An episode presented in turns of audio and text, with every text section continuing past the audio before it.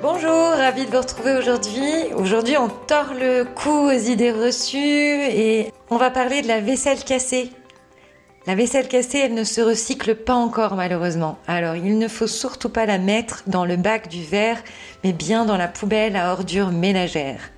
En effet, la vaisselle peut être composée de verre, de porcelaine, de faïence, de terre cuite, d'inox, d'argent ou encore d'étain qui sont autant d'éléments non recyclables pour l'instant. Donc, pas de questions à se poser, la vaisselle brisée, direction la poubelle à ordures ménagères. Petite astuce, si jamais vous en avez suffisamment, vous pouvez toujours aussi la transformer en dalle de jardin originale, par exemple. C'est une possibilité. Ou en d'autres créations artistiques, n'hésitez pas, laissez libre cours à votre imagination. On vous souhaite une très belle journée et on vous retrouve demain.